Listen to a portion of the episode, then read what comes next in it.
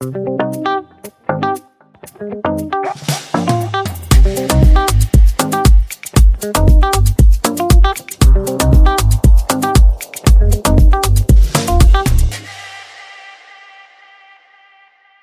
à tous et bienvenue sur le podcast du lundi de bonheur.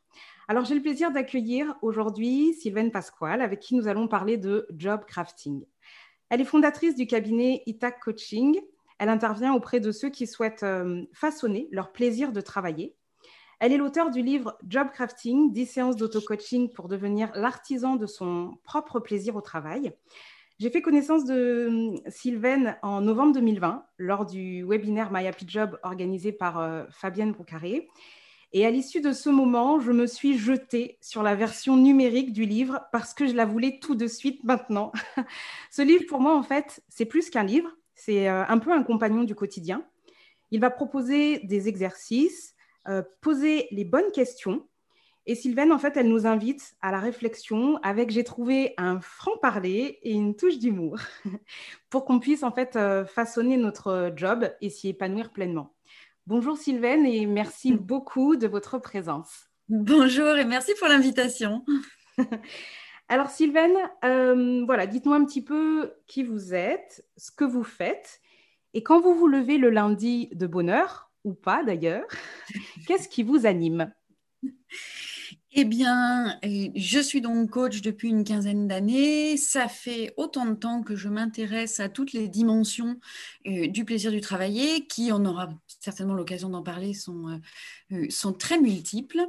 Et le lundi matin, je ne sais pas si je me réveille de bonheur, mais en tout cas, je me réveille avec bonheur, avec plaisir, avec joie, parce qu'il y a plein de choses super passionnantes qui m'attendent pendant la semaine. Et ça me fait plaisir rien d'y penser. Voilà, l'idée aujourd'hui, c'est de parler de job crafting, qui est, euh, qui est effectivement le, titre de, votre livre. Est-ce que vous pouvez nous expliquer qu'est-ce que c'est, en quoi ça consiste, euh, pourquoi finalement on peut considérer que c'est un vrai levier d'épanouissement euh, professionnel Voilà, expliquez-nous un petit peu ce concept. Alors, le, job crafting, c'est un terme qui a été mis sur la conceptualisation de quelque chose qui a été observé par des chercheurs et qui est la définition qu'elles en donnent. C'est ce que les employés font spontanément pour façonner leur travail et qui génère satisfaction et épanouissement.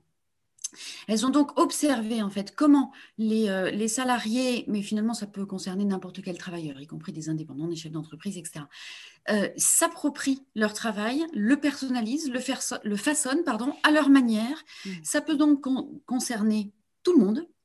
C'est une démarche personnelle, c'est une démarche proactive qui est faite en fonction de soi-même, qui initie des changements, donc qui est donc très orientée vers euh, l'action, hein, au-delà de, la réflexion sur ce qui pourrait euh, nous faire plaisir. Étant donné que c'est un concept euh, à partir d'observations, ça signifie que ce n'est pas nouveau, ça a toujours existé. C'est seulement le terme qui est apparu euh, dans les années 2010. Et, euh, ce que je trouve formidable, c'est que ça reconnaît du coup une marge de manœuvre aux salariés qui peuvent s'emparer de leur job, en faire quelque chose. Et ça, c'est assez réjouissant. Alors, il y a trois dimensions du job crafting. On peut modifier le contenu de son travail, on peut modifier les relations de travail, on peut modifier la perception qu'on a de son travail.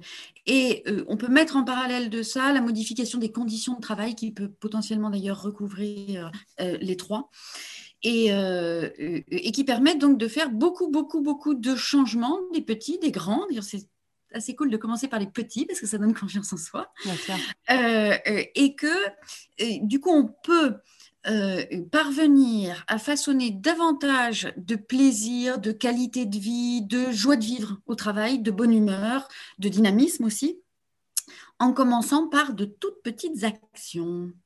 Le bénéfice de ça, c'est que c'est fun, c'est sympa, c'est intéressant, c'est motivant, ça améliore l'estime de soi parce qu'on a le sentiment, évidemment, d'être beaucoup plus aux commandes de notre vie professionnelle, de, la maîtriser davantage et non pas de subir euh, euh, tout ce qu'on pourrait euh, nous imposer. Les recherches, et des recherches nombreuses sur le sujet qui ont montré que ça augmente la capacité à saisir les opportunités, ça augmente, ça augmente la mobilité interne dans les entreprises, la capacité à prendre des responsabilités, la capacité à collaborer, et ça augmente aussi le sentiment de sens. Vous savez que le, sens au travail est une notion qui est très complexe, qui n'est pas uniquement est-ce que mon job est utile, euh, et, du coup, ça peut participer du renforcement du sentiment de sens au travail.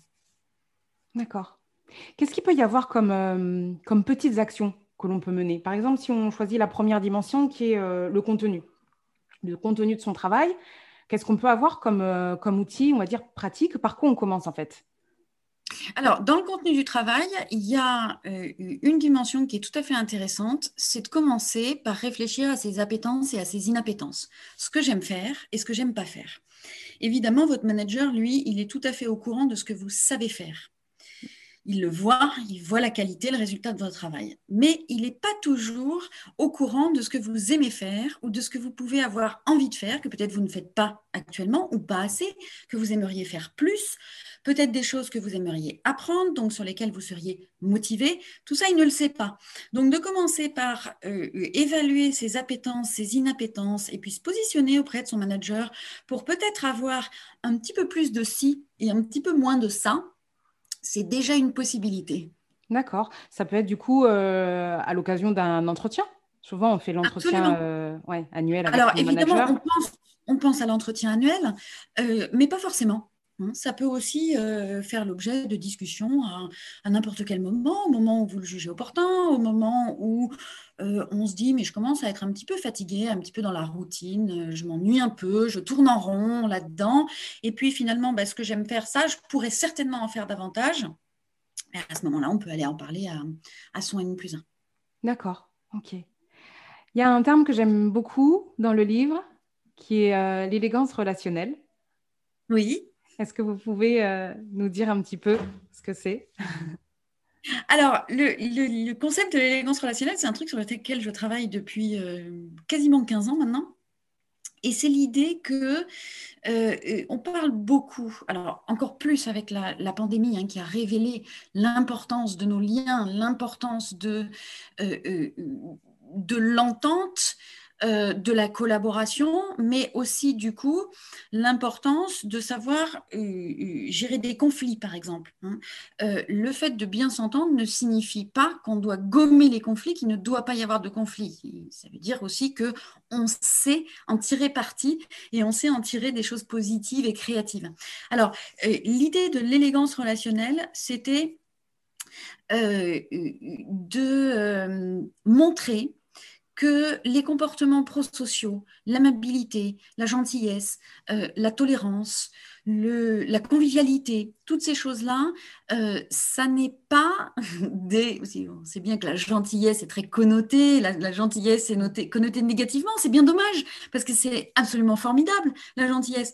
La bienveillance, on a mis n'importe quoi sur la bienveillance, au point que maintenant, aujourd'hui, on intègre dans la bienveillance des comportements qui sont de la malveillance, et du coup, on en finit par torpiller euh, la bienveillance. Et du coup, l'envie que j'avais, c'était de sortir euh, de ces mots un peu trop connotés et de trouver quelque chose euh, qui soit le reflet d'une affirmation de soi, parce que l'affirmation de soi, c'est important, mais sereine, pas une affirmation de ce qu'on confond, ce qu'on prend pour de l'affirmation de soi, pardon, et qui est souvent euh, euh, une posture un peu écrasante, un peu autoritaire, un peu colérique des fois, et qu'on confond avec de la confiance en soi. Et l'idée, c'était que quand on a une posture qui est élégante, on peut dire les choses, on peut tout dire, y compris ce qui n'est pas forcément facile, ni à dire ni à entendre. On peut parler de tout, on peut simplement en parler de façon courtoise, aimable et sans se crêper le chignon. Et du coup, c'est quelque chose que j'inclus dans mes accompagnements parce que ça permet euh, de développer des relations professionnelles qui sont plus agréables, qui sont plus rassurantes dans le sens où on sait que même si on rentre en conflit, on va savoir en sortir, on va savoir gérer un désaccord, on va savoir dépasser un problème, euh, on va savoir euh, repérer ce qui potentiellement pourrait euh, déboucher sur des conflits larvés, pourquoi pas ouverts derrière. on va éviter les espèces de micro-incivilités qu'on voit partout dans la vie professionnelle. Je, donne l'exemple qui, moi, personnellement, me fait dresser le poil. C'est le merci de qu'on voit partout, qui n'a rien de bienveillant, qui est une injonction, qui est une, un côté euh, autoritaire déguisé dans la guimauve, là, euh, et qui, enfin, moi, ne me plaît pas du tout. Ah, je voilà. retrouve. Je retrouve. c'est le genre d'exemple que j'aime bien donner parce que je trouve que c'est assez parlant. Et, euh, et au contraire, d'être en mesure de dire les choses. De dire le, merci d'eux, on pourrait le transformer comment? Ben, On peut être franc du collier, hein, on peut faire une demande. Le merci d'eux, qui est une injonction, merci de faire ça, qui veut dire littéralement faites ça. Ben, à la place, on peut faire une demande et dire merci après. Tout simplement. Ben oui. être franc du collier. Exactement. D'accord. Euh, du coup, l'élégance relationnelle, ça se, ça se travaille. Ça pourrait être quoi le premier pas? Je pense que le premier pas euh, consiste à se questionner. Se questionner sur comment nos relations se passent, comment elles fonctionnent, euh, comment elles se passent quand elles se passent bien, avec qui elles se passent bien, qu'est-ce qui fait que ces relations-là se passent bien. Et puis à côté de ça, les relations qui se passent moins bien, ben, qu'est-ce qui se joue à l'intérieur de ces relations-là et qu'est-ce qui est de l'ordre de l'ego dans mes propres réactions, parce qu'évidemment, on ne peut pas influencer les autres, on ne peut pas agir sur les autres, mais on peut agir sur soi-même et sur sa propre posture. Qu'est-ce qui finalement est inélégant dans ma propre façon euh, euh, de faire? Qu'est-ce qui pourrait être plus élégant à la place quand je me plains, je gémis parce qu'il y a des gens qui ne sont pas gentils avec moi, parce qu'on n'a pas les mêmes valeurs, parce que, etc. etc. Euh, ben finalement, qu'est-ce qui se joue à ce moment-là? Qu'est-ce que je fais moi qui du coup ouvre la porte à euh, des interactions qui ne me plaisent pas et comment je pourrais agir à la place? Alors évidemment, derrière, sur le comment je pourrais agir à la place, ça s'apprend, ça se travaille. Et pour tout vous dire, ça demande pas mal d'entraînement. Eh. Euh, alors, c'est, parfois ça rebute un peu certaines personnes parce que ça demande de l'entraînement, puis on a tous un peu tendance à croire, vous savez, ça c'est les, c'est, les contes de fées. On a tous tendance à croire que nos relations, elles devraient couler de source et que ben, c'est comme quand on rencontre le prince charmant ou la princesse, hein, à partir du moment où on les rencontre, et ben voilà, tout est merveilleux, tout est formidable, on se comprend sans même se parler. Mais dans la vraie vie, ça se passe pas comme ça, ou pas souvent. Euh, euh, et, inversement, si on travaille, si on accepte qu'on peut travailler là-dessus, eh bien, en modifiant sa propre posture, l'impact qu'on a, non pas sur les autres et sur modifier les autres, mais sur la relation et sur ce qui se joue entre nous et les autres, c'est assez formidable, c'est vachement intéressant, euh, c'est très nourrissant, c'est réjouissant. C'est réjouissant parce qu'on se rend compte que euh, euh, on a entre nos mains le pouvoir de modifier un certain nombre de choses dans nos relations et de les rendre plus collaboratives, plus sereines, plus de prendre de l'assurance, d'avoir, de gagner en confiance en nous, de devenir plus convaincants, etc., de se faire entendre. Et tout ça sans rouleau compressé euh, le reste de l'humanité. Exactement. Très bien. Donc là, il y avait trois dimensions, on disait au, début, il y avait le contenu du travail, la relation avec les autres, et la troisième dimension, c'était C'est la perception du travail. La perception du travail. La, ouais, la façon dont on regarde son travail, euh, on va dire pour élargir un petit peu le rapport qu'on entretient euh, euh, à son travail. Alors, quand on parle de modifier la perception du travail, euh, des fois, on tombe un petit peu sur des raccourcis qui consisteraient à dire, ben, euh, il suffit que, euh, grosso modo, que je trouve que mon travail est formidable pour que tout d'un coup il devienne formidable. Bon, évidemment, c'est pas du tout si simple, hein, sinon on parviendrait tous à le faire très mmh. facilement. Mmh. on peut modifier la perception qu'on a du travail d'abord en modifiant les deux autres dimensions si je modifie le contenu de mon travail et qu'il est un peu plus en accord avec ce que j'aime faire, si je, si je modifie la nature de mes relations, la façon dont elles se passent et que du coup elles sont plus agréables et, pour, et plus nourrissantes, déjà, je vais modifier la perception que j'ai de mon travail parce que je vais m'y sentir beaucoup mieux. Oui, je prends déjà la main en fait. À ce moment-là, je prends déjà la main. oui, exactement. La façon dont j'ai envie de le voir. Exactement, mm. exactement. Et, cette, façon de le voir va se modifier d'elle-même puisqu'il sera déjà plus agréable, plus nourrissant, plus, plus réjouissant, plus intéressant. Euh, d'autre part, euh, ça c'est lié, si vous voulez, au fait que, on disait tout à l'heure, la, notion de sens au travail euh, et de plaisir au travail d'ailleurs aussi, qui sont très liés, est, est très multidimensionnelle. Ça ne s'arrête pas du tout à est-ce que mon job est utile? Hein. Vous savez qu'on a beaucoup parlé euh, des bullshit jobs, par exemple, par mm. opposition à des jobs utiles. Euh, on en revient un petit peu et c'est tant mieux. On parle un peu plus maintenant de bullshit work, c'est-à-dire du travail qui, grosso modo, peut avoir du sens ou pas, mais va être euh, effectué dans des conditions qui font qu'il perd totalement de son sens. Et évidemment, bah, quand on parle de ça, on pense aux soignants, hein, euh, qui avaient déjà une situation très difficile avant la pandémie mmh. euh, et qui maintenant sont euh, sur les rotules. Il y a beaucoup, beaucoup de soignants en reconversion. donc, du coup, si vous voulez, ceux-là, on ne peut pas tellement leur dire, mais enfin, focalisez-vous, regardez sur l'utilité de votre job. Ça suffit pas. Ça suffit pas. Donc, pour modifier le, le la perception de son travail, on a besoin de modifier d'autres dimensions. Et puis, on peut aussi, à côté de ça, regarder effectivement ce à quoi on contribue par ce qu'on fait. Et finalement, on contribue quasiment toujours à des choses. La question est de savoir si ce à quoi on contribue a du sens pour nous ou pas. Hein. et ce n'est pas toujours le cas. Et quand vraiment ça n'a plus de sens pour nous, ben là peut-être que le job crafting ne suffit plus. Et peut-être qu'il peut y avoir besoin d'aller euh, imaginer euh, d'autres solutions. Ah oui, alors on peut aussi une autre dimension, pardon, on peut se questionner euh, sur le rapport qu'on a à son travail dans le sens, le place que le la place pardon, que le travail a dans ma vie. Euh, et sortir un petit peu euh, des sentiers battus de la réussite. vous savez, on dit beaucoup que les carrières linéaires aujourd'hui, ça n'existe plus. C'est pas tout à fait vrai. C'est-à-dire que dans la tête de beaucoup de gens, on continue à imaginer de promotion en promotion, de gagner en responsabilité, même si on va changer d'entreprise, on va quand même grimper les échelons, etc. etc. Euh, ça correspond à finalement une vision qui continue à être relativement normée de la vie professionnelle. Euh, on peut aussi se questionner justement sur ben, mon rapport au travail, comment est-ce qu'il contribuerait au sentiment de la réussite de ma vie et non pas euh, la réussite justement au sens euh, vos vaches cochons. Et, et à ce moment-là, peut-être qu'on peut redonner au travail une place qui fait qu'il va avoir davantage de sens pour nous et que la perception qu'on en a va être plus juste pour nous. Et ça, c'est très, très personnel. Ça peut être très variable selon les personnes. Il y en a pour qui ça correspondra justement aux vos vaches cochons et promotions. Euh, et il y a d'autres personnes pour qui ça pourra être beaucoup plus.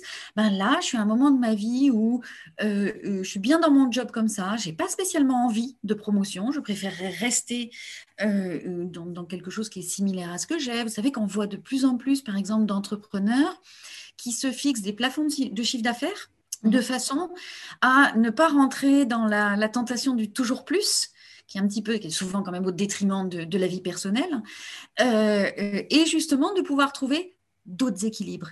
Et on a le droit, on a le droit d'avoir les désirs qu'on a, les aspirations qu'on a. Le tout, c'est de les définir et d'œuvrer pour. Tout à fait. Ok.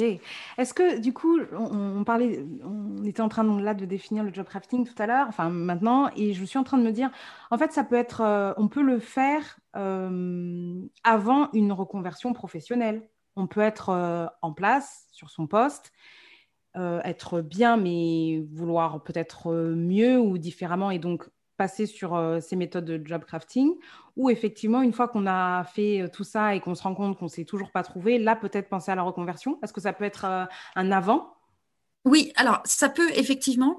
Et c'est intéressant de s'essayer au job crafting avant, parce que ça permet justement de mesurer à quel point on en a ras-le-bol de son métier plutôt que de son job. Mmh. Euh, ou bien si c'est effectivement une question de relation, de, euh, euh, de contenu, de perception du travail, et qu'avec certaines modifications, on va se rendre compte qu'on aime encore son métier, qu'on est prêt à continuer à le faire, mais qu'on a besoin de le faire dans d'autres conditions. dans ces cas-là, ça peut générer un job crafting pur, hein, c'est-à-dire que je modifie mon travail tel qu'il est, je reste dans mon poste. Ça peut déboucher sur euh, le désir d'une bifurcation professionnelle vers le même type, le même métier, mais dans d'autres conditions, dans une autre entreprise, ce qui là n'est plus du job crafting, mais en revanche, tout ce qu'on a fait en job crafting avant va nous amener à définir ce qu'on cherche. Tout à fait. Et puis, euh, si on se rend compte qu'effectivement, ce n'est pas du tout suffisant et que le contenu du, travail, euh, les, mêmes compétences, on en a jusque-là, on a vraiment envie d'aller faire autre chose, euh, eh bien, à ce moment-là, bah, oui, alors ça, ça, a le bénéfice aussi que du coup, on a compris, on a défini quelles sont les conditions et les relations de travail dont on a besoin pour fonctionner au mieux dans sa vie professionnelle, ce qu'on va pouvoir implémenter dans euh, euh, un, itinéraire de, reconversion. Donc, ce n'est pas forcément un préalable obligatoire pour quelqu'un qui en aurait absolument ras-le-bol de son métier. Hein. Par contre, pour quelqu'un qui se questionne, est-ce que j'ai besoin d'une reconversion? Euh, Ouais, je me reconvertirais bien. Il y a des choses que j'aime bien dans ce que je fais, mais j'aime pas tout. Oui, dans ce cas-là, ça peut être une excellente idée euh, et, ça peut déboucher sur beaucoup de réflexions. Vous savez qu'aujourd'hui, euh, qu'il y a eu depuis quelques années un, engouement pour la reconversion au sens où on en parle énormément. Mhm. En fait, ce qui a considérablement augmenté, c'est peut-être tant le nombre de gens qui se reconvertissent réellement que le nombre de gens qui rentrent dans l'exploration d'un désir de reconversion, mais qui ne se reconvertissent pas derrière. Parce que le désir de reconversion est l'indicateur d'insatisfaction professionnelle. Et beaucoup de ces insatisfactions peuvent être médiées euh, avec du job crafting. Super. Très bien, merci beaucoup Sylvaine. Aujourd'hui, nous sommes lundi. Quel serait le, le conseil, le petit, truc en plus pour avoir un lundi de bonheur Enfin, pas qu'un seul, mais tous les lundis de bonheur. Qu'est-ce que vous nous diriez comme, euh, astuce, comme conseil? Qu'est-ce que vous pourriez nous dire? Alors, pour moi, ça serait le lundi matin, offrez-vous un sas avant d'arriver au boulot, que ce soit trois minutes à pied pour faire le tour du pâté de maison, que ce soit une minute pour regarder le joli rayon de soleil, ce que vous voulez, ce qui vous fait plaisir, ce qui va vous nourrir pendant quelques, euh, quelques minutes, vous, vous mettre un petit peu de bonne humeur. Et derrière, quand vous arrivez au boulot, commencez par ce que vous avez envie de faire. D'accord. Ah, super. Merci beaucoup, Sylvaine. Où est-ce qu'on peut vous retrouver? Alors, sur mon site, itaccoaching.com. Sur les réseaux sociaux aussi, je suis assez présente sur, euh, sur Twitter sous mon nom Sylvaine Pasquale mm. et, euh, euh, et, un petit peu aussi sur Facebook, mais moins. D'accord. Des, des, choses qui sont prévues, des conférences, des webinaires, des, des choses à venir où vous allez être invité ou participer? alors, pour l'instant, euh, il y a des choses qui sont euh, en pourparler. Donc, je, n'en parlerai que euh, quand, ce sera, quand ce sera définitif. D'accord. Il va certainement se passer des choses pendant l'été, parce que l'été, c'est une merveilleuse période pour justement réfléchir à toutes ces questions en mode complètement décontracté. On est plus cool l'été, on a les neurones plus disponibles, et, et c'est le moment, quoi. Bien sûr. D'ailleurs, là, en ce moment, c'est la, on commence, c'est la semaine de la qualité de vie au travail. Est-ce qu'il y a des événements particuliers euh, euh, de, votre côté? Alors de mon côté, non. Euh, il y en a certainement plein qui méritent qu'on y jette un coup d'œil. par contre, moi, de mon côté, là, cette semaine, je suis un petit peu en mode léger. Donc, j'y vais tranquille. Ça, c'est du pur job crafting. job crafting. Il y a des moments où on a besoin de lever le pied. Et c'est cette semaine. C'est un super conseil. Merci beaucoup. Merci de votre présence. Merci pour, euh, pour cette explication précise de ce qu'est le, de ce qu'est le job crafting. Je vous dis à très bientôt. Prenez soin de vous. Merci, à bientôt. À bientôt.